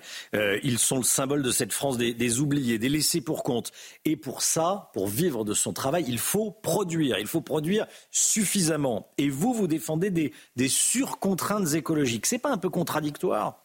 On ne défend pas les surcontraintes écologiques. Ce qu'on défend, c'est la capacité des agriculteurs à pouvoir produire, y compris dans les 10, 20, 30, 40, 50 années qui arrivent. Parce que si euh, vous euh, euh, détruisez les sols, si vous détruisez la santé de nos agriculteurs, c'est notre capacité à produire qui sera remise en cause dans les années qui viennent. La première question qui est posée, c'est d'avoir les mêmes règles pour tous. Quand le Parlement européen a voté, il y a quelques mois de cela, un accord de libre-échange avec la Nouvelle-Zélande, là aussi, mon groupe au Parlement européen a été le seul à ne pas le soutenir. Vous faites venir des produits de 20 000 kilomètres d'ici, notamment du lait, je pense à tous nos producteurs laitiers, qui vont être soumis à cette concurrence déloyale, avec un pesticide qui est autorisé là-bas, qui s'appelle l'atrazine, et qui est interdit dans l'Union européenne, avec des salaires qui sont aussi euh, plus faibles. C'est le vrai aussi pour les deux accords qui sont signés la semaine prochaine avec le Chili et avec le Kenya. C'est ça le cœur du problème. C'est ça aujourd'hui la concurrence déloyale à laquelle sont exposés les agriculteurs euh, en France et en Europe. Et si demain on avait les mêmes règles pour tout le monde, alors nos agriculteurs seraient protégés. C'est cette folie du libre-échange à laquelle il faut mettre un terme. Et de ce point de vue-là, pardon, mais j'en ai marre de tous ces hypocrites qui vont venir au salon de l'agriculture, la main sur le cœur et dire oui, on est à vos côtés, les agriculteurs. Et la semaine prochaine, la semaine prochaine, Romain Desarbes, vous vous rendez compte, voter, signer de nouveaux accords de libre-échange. Au bout d'un moment, ça suffit. La grande interview de Manon Aubry, tête de liste France Insoumise aux européennes et eurodéputée. L'économie. La France doit faire 10 milliards d'euros d'économie cette année. Ça a été annoncé par Bruno Le Maire euh, dimanche dernier. Est-ce que vous partagez déjà l'inquiétude de Bruno Le, de, de Bruno Le Maire et l'urgence qu'il y a à faire euh, des économies en France? C'est une euh, saignée sociale sans précédent. Je ne sais pas si on se rend bien compte. Faire des économies de 10 milliards d'euros, dont une bonne partie, plus de 700 millions d'euros sur le budget de l'éducation nationale, c'est la suppression de 11 000 postes, notamment d'enseignants. On n'a déjà pas suffisamment d'enseignants pour avoir un enseignant devant chaque classe. Ça a été euh, le cas à la rentrée dernière. On s'est euh, moqué littéralement du monde éducatif, de l'enseignement avec la ministre de l'Éducation, Amélie Oudéa-Castera. Je pense que aujourd'hui, cette saignée sociale, mais aussi écologique, puisqu'on prend dans le budget de la rénovation thermique des logements, ce sont les plus pauvres qui vont en payer les premiers le coût. Et tout ça ne vient pas de nulle part. Je veux lancer l'alerte très solennellement. 10 milliards d'euros, c'est rien à côté de ce qui nous attend, puisque en vertu des nouvelles règles européennes qui sont en train d'être adoptées, ce sera 24 milliards d'euros qu'il faudra faire d'économies par an. Et tout ça, c'est discuté dans le dos des Français. Ce nouveau pacte d'austérité européen, moi, je pense qu'il faudrait un débat, un grand débat, tiens, puisque Emmanuel Macron aime les grands débats. Et je propose qu'on organise un référendum sur ce nouveau pacte d'austérité européen. Emmanuel Macron ne devrait pas avoir peur de la démocratie, il devrait laisser les Français trancher pour ou contre le sacrifice de nos services publics, de notre protection C'est sociale. une annonce que vous faites ce matin dans la matinale de CNews et, euh, et d'Europe 1. Vous réclamez un référendum sur ce que vous appelez cette cure d'austérité. Pour vous, c'est de l'austérité. Sur le pacte d'austérité européen, oui, puisqu'on n'a jamais eu une cure d'austérité aussi importante. Rendez-vous bien compte, 24 milliards d'euros par an, c'est l'équivalent de la suppression de 7 000 700 000 d'infirmiers par an. C'est ça qu'on va demander alors qu'on a des gens qui meurent sur des brancards dans nos urgences parce qu'on n'a pas suffisamment de moyens dans l'hôpital public pour les prendre en charge. Alors qu'on n'a déjà pas suffisamment d'enseignants devant chaque classe. Alors qu'on a déjà une protection sociale, par exemple. Les gens qui vont aller acheter des médicaments, même s'ils sont prescrits par le médecin, qui vont aller à leur consultation médicale, chaque personne va payer à chaque fois un euro de sa poche pour chaque boîte de médicaments. Et vous voyez, cette austérité-là, on va la faire payer aux Français et en particulier aux Français qui n'ont pas les moyens d'avoir une bonne mutuelle, qui n'ont pas les moyens d'avoir une protection sociale privée. Et donc c'est une folie, c'est pour ça que nous demandons un référendum. Manon Aubry, euh, vous parlez d'austérité, mais la dette en France n'arrête pas de grossir. On est au bord de la banqueroute, plus de 3 000 milliards d'euros de dette. Et là, on fait juste un petit plan d'économie de 10 milliards. Vous trouvez que notre pays a fait faillite ces dernières années? Ces règles budgétaires, en l'occurrence, elles ont été suspendues depuis les années 2000. C'est pas moi qui les 2020, pardon. C'est pas moi qui les ai suspendues. C'est euh, l'Union européenne qui a pris cette décision au moment de la crise du Covid. Même les libéraux se sont rendus compte que ces règles qui, étaient, euh, qui avaient été inventées sur un coin de table, qui n'avaient aucune valeur économique, euh, n'avaient aucun sens. Et puis, pardon, l'État et l'Union européenne seraient les seuls agents économiques qui quand à la fin du mois seraient dans le rouge, se priveraient de revenus parce qu'à aucun moment on demande de mettre à contribution les plus riches et les entreprises multinationales. Je rappelle que les milliardaires de notre pays ont accumulé 240 milliards d'euros en l'espace de trois ans. C'est l'équivalent d'un chèque de 3 400 euros pour chaque Français. Et que, par exemple, les entreprises du CAC 40 ont fait à la fois des bénéfices et des dividendes records. Pourquoi on s'attaquerait aux Français qui galèrent à boucler leur fin de mois et pas aux 20 milliards d'euros de bénéfices qu'a euh, euh, engrangé Total l'an dernier? Vous voyez, il y a une injustice profonde dans notre pays. Il n'y a pas de raison qu'on aille pas chercher l'argent là où il est, dans la poche des plus riches et des entreprises multinationales. Manon Aubry, je rappelle que vous êtes tête de liste France Insoumise aux Européennes, crédité d'environ 8% des voix dans les euh, sondages, des intentions de voix, euh, des intentions de vote dans les sondages. Face à vous, il y a un rouleau compresseur, Jordan Bardella, qui est autour de 30% d'intention de, de vote. Clairement, comment est-ce que vous comptez faire la différence sur les sujets euh, importants pour les Français, le pouvoir d'achat, l'immigration, l'agriculture? Comment vous comptez, j'allais remonter la pente dans les, dans les sondages? D'abord, Jordan Bardella, on l'a pas beaucoup vu au Parlement européen. En l'espace de cinq ans, il a déposé 21 amendements. Quand j'en ai déposé 3500 euh, pour des gens qui défendent la valeur travail, on repassera. Et puis sur le fond, quels ont été euh, les votes euh, du, du Rassemblement national au Parlement européen? C'est vote contre le droit à l'avortement, vote contre les travailleurs ubérisés, un statut pour les travailleurs des plateformes. Nous, on a organisé une action hier au Parlement européen parce que le Rassemblement national comme euh, Emmanuel Macron sont en train de bloquer un statut protecteur pour tous les travailleurs Uber, Deliveroo qui sont exploités, qui n'ont pas de protection sociale. Voilà les combats concrets que nous menons au Parlement européen, quand en réalité, ils sont dans le même camp d'Emmanuel Macron quand il s'agit de s'opposer aux droits des travailleurs ou quand il s'agit de s'opposer, par exemple, à la taxation des superprofits. Donc on va mener la bataille pour montrer leur vrai bilan, mais surtout pour recréer un espoir à gauche, une alternative, un rassemblement aussi, avec tous les orphelins de la NUPES. Et je veux lancer Il va y avoir des ralliements? Oui, euh, les, adhérents de, Génération euh, ont voté euh, notamment pour se soutenir notre liste. Benoît Hamon, ah, donc le Je ne sais pas pour Benoît Hamon et je suis mmh. respectueuse des, du fonctionnement et de l'organisation de Génération, mais ce que je veux faire au-delà de ça, c'est lancer un appel très solennel à toutes celles et à tous ceux qui, euh, il y a un an et demi, euh, ont cru dans l'espoir le programme de la NUPES. Et je veux leur dire, oui, il y a une alternative dans notre pays au duo Macron-Bardella. Oui, il est possible de défendre plus de redistribution des richesses dans notre pays. Oui, la pauvreté et l'inflation ne sont pas une fatalité et nous allons prendre ces sujets à bras le corps et proposer une alternative avec un rassemblement le plus large possible. On lance notre campagne le 16 mars à Villepinte. Je vous donne rendez-vous. C'était la grande interview de Manon Aubry. Merci d'être venu ce matin sur le plateau de la matinale de CNews et dans le studio de la, de la matinale d'Europe 1. Merci beaucoup, tête de liste France Insoumise aux Européennes et eurodéputés. Bonne journée à vous. Merci à vous. Hi, I'm Daniel, founder of Pretty Litter. Cats and cat owners deserve better than any old-fashioned litter. That's why I teamed up with scientists and veterinarians to create Pretty Litter. Its innovative crystal formula has superior odor control and weighs up to 80% less than clay litter. Pretty Litter even monitors health by changing colors to help detect early signs of potential illness. It's the world's smartest kitty litter. Go to prettylitter.com and use code ACAST for 20% off your first order and a free cat toy. Terms and conditions apply. See site for details.